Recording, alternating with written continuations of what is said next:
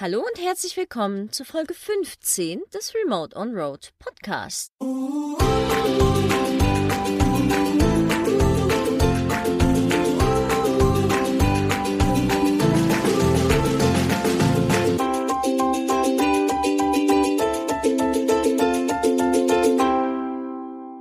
Heute soll es, wie in der gestrigen Folge schon angekündigt, um das Thema Schlafhygiene gehen. Und zwar bezeichnet Schlafhygiene alle Maßnahmen für gesunden Schlaf, die ihr während dem Tag und vor allem abends für euch etablieren könnt und euch angewöhnen könnt. Das beinhaltet eine Schlafroutine, also eine Abendroutine praktisch.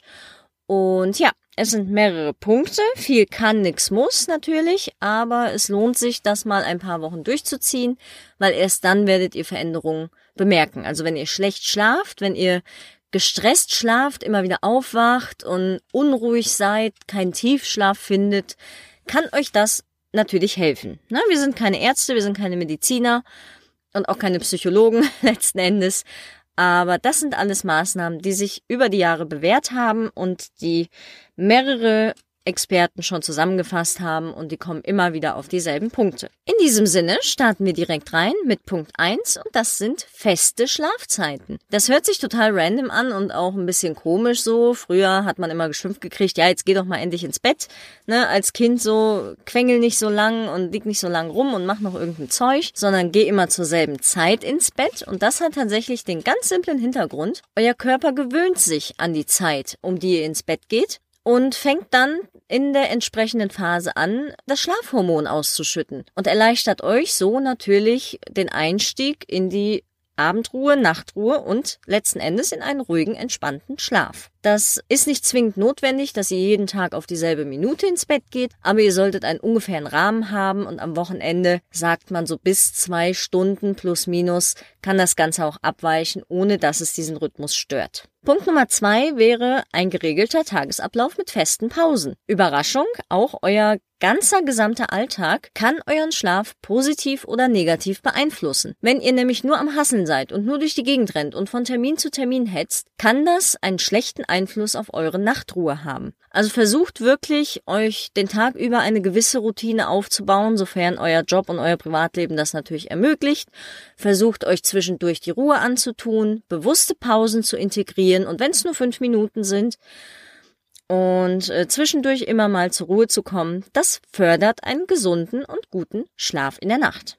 Punkt Nummer drei wäre regelmäßige Bewegung. Das haben wir auch gestern in der Folge schon gesagt, dass äh, das natürlich den Stressabbau fördert, wenn ihr euch regelmäßig bewegt, auch wenn es Kleinigkeiten sind, die ihr in euren Alltag integriert, weil ihr müsst bedenken, wenn ihr jetzt anfangt, nie wieder Aufzug zu fahren, sondern nur noch die Treppe zu nehmen, blöd gesagt, macht ihr ja schon wesentlich mehr, als ihr die Monate und Jahre vorher gemacht habt. Und das wird euer Körper merken und euch danken.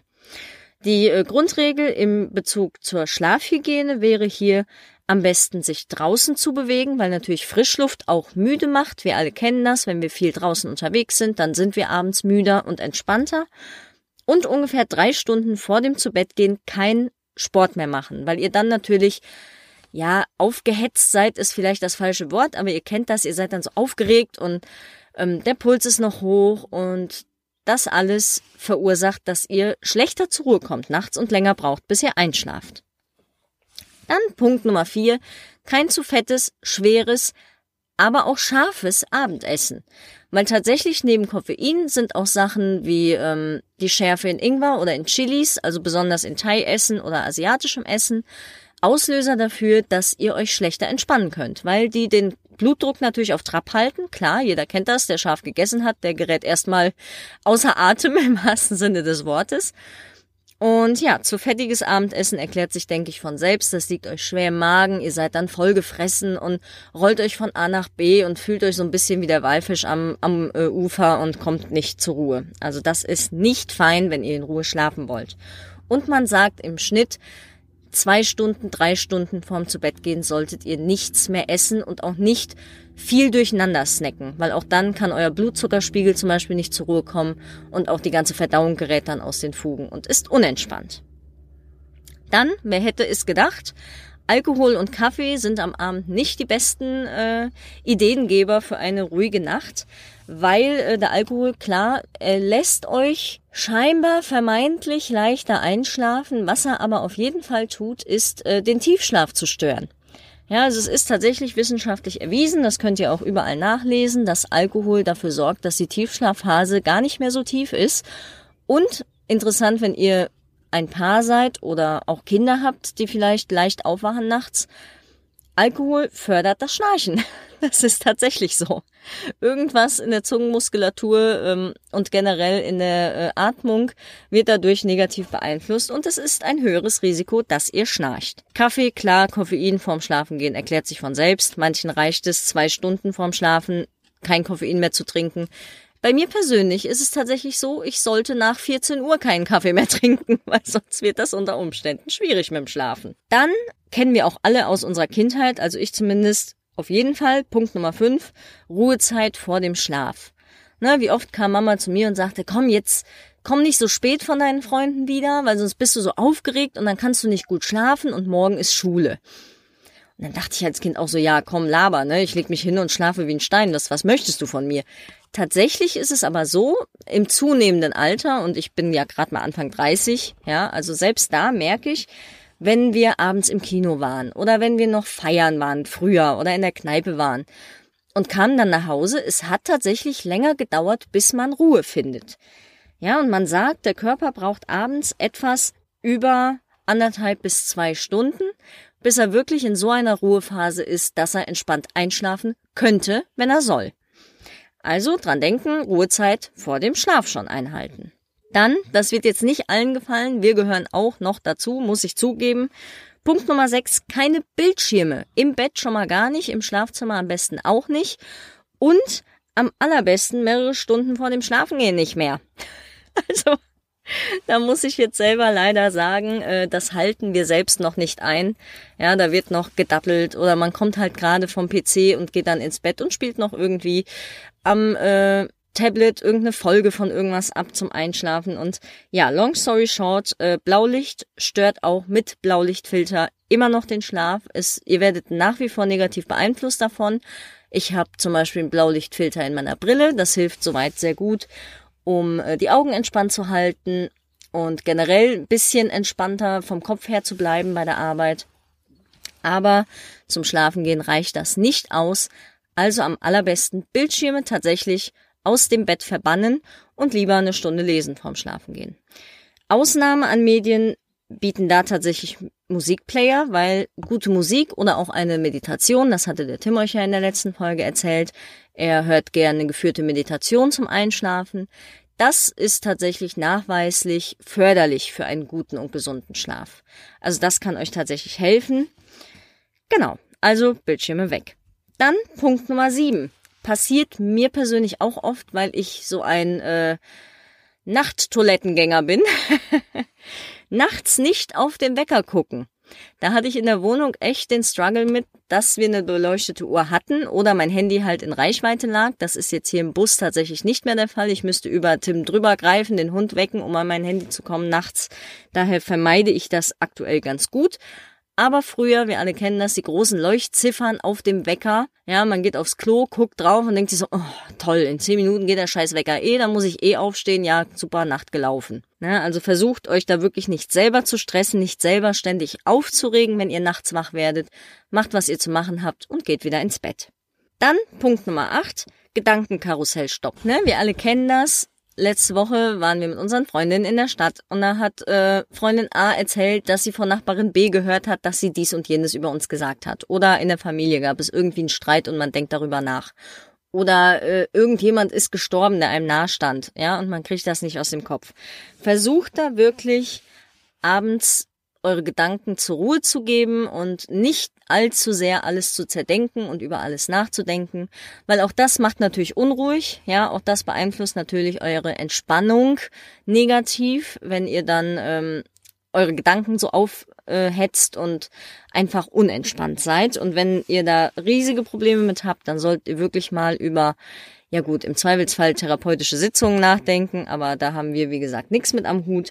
Aber es kann auch sein, dass euch schon Abendrituale oder eine Meditation helfen, da ein bisschen Ruhe zu finden. Genau, kommen wir zum letzten Punkt. Ihr solltet eure Schlafumgebung optimieren. Das bedeutet, ihr solltet natürlich nicht im Wohnzimmer übernachten, wenn der Partner da noch Party mit den Kumpels macht oder irgendwie direkt neben dem Kinderzimmer schlafen, wenn das Kind abends noch zwei Stunden irgendwas guckt oder spielt oder dudelt. Achtet darauf, dass ihr im ruhigsten Raum schlaft, den ihr zur Verfügung habt. Dunkelt den Raum entsprechend ab. Also ich selber kann nicht bei völliger Finsternis schlafen. Der Tim könnte wahrscheinlich auch bei einem total hellen Raum schlafen. Wenn er einmal schläft, dann schläft er. Ähm, dunkelt es soweit ab, dass ihr euch wohlfühlt. Klar, wenn ihr Nachtlicht braucht, aus welchen Gründen auch immer, dann ist das halt so. Aber es sollte eine ruhige, relativ dunkle Umgebung sein die optimale Temperatur zum Schlafen. Und das hat mich doch sehr überrascht, weil ich war früher auch jemand, der brauchte immer ein warmes Schlafzimmer. Die ideale Schlaftemperatur liegt laut Wissenschaftlern zwischen 16 und 19 Grad. Man glaubt es gar nicht. Das klingt total kalt eigentlich. Aber ähm, Fakt ist, hier im Bus haben wir diese Temperatur zum Schlafen und wir schlafen gut. Also selbst ich friere nachts nicht. Ja, klar, ich bin manchmal dann zugedeckt bis über beide Ohren, aber darum geht's ja gar nicht. Ich friere nachts nicht und wir schlafen relativ ruhig. Also scheint da aus unserer Sicht wirklich was dran zu sein. Genau, wer braucht, kann sich natürlich noch ein Entspannungsspray aufs Kopfkissen machen mit Lavendel oder so oder weiß ich nicht, ätherische Öle, ja, wenn ihr das vertragt oder geht in die Wanne vorher, wenn ihr wollt oder geht duschen, ähm, warm und ausgiebig. Das kann jeder machen, wie er möchte. Es kann auch auf jeden Fall helfen, eine ähm, Abendroutine zu entwickeln, also sprich jeden Abend in etwa das Gleiche zur gleichen Zeit zu machen, ja, dass der Körper dann merkt, ach so, jetzt gibt's noch ein Tässchen Tee, dann putzt sie sich die Zähne und dann ist hier auch gleich Schicht im Schacht, dann gehen wir gleich ins Bett. Mm, das ist für uns im Moment tatsächlich ganz spannend, das mal versuchen umzusetzen, da unser Hund relativ alt ist. Die ist ja jetzt 16 geworden letztes Jahr und für sie kann es auch förderlich sein, wenn der Abendablauf immer in etwa gleich ist, weil sonst große Verwirrung herrschen kann. Ja, bei alten Hunden, die vielleicht langsam zur Demenz neigen und, und, und, ne, wie das auch bei alten Menschen ist. Plötzliche Veränderungen sind da nicht gut. Und deswegen versuchen wir das für uns auch umzusetzen. Und ich muss auch sagen, nachdem ich das jetzt so gelesen habe, bis auf hier und da mal ein Feierabendbier und bis auf die Bildschirme im Bett, haben wir das eigentlich schon ganz gut umgesetzt, denke ich. Und ja, wir können aus eigener Erfahrung sagen, das funktioniert soweit auch ganz gut. Und es lohnt sich auf jeden Fall, das mal auszuprobieren, wenn ihr Probleme mit dem Schlafen habt. Na klar, wenn das tiefergehende Sachen sind, ähm, dann holt euch bitte Hilfe. Da können wir natürlich dann auch nichts machen. Wir sind keine äh, studierten Psychologen. Aber ich sag mal, für die 0815 Schlafschwierigkeiten, wenn man einfach abends nicht gut ins Bett und morgens nicht gut aus dem Bett kommt, da kann das schon wirklich hilfreich sein. Ja, in diesem Sinne wünsche ich euch eine gute Nacht. und wir hören uns remote on road. Und wenn euch der Podcast gefallen hat, dann freuen wir uns auf euer Feedback. Bis ganz bald. Tschüss.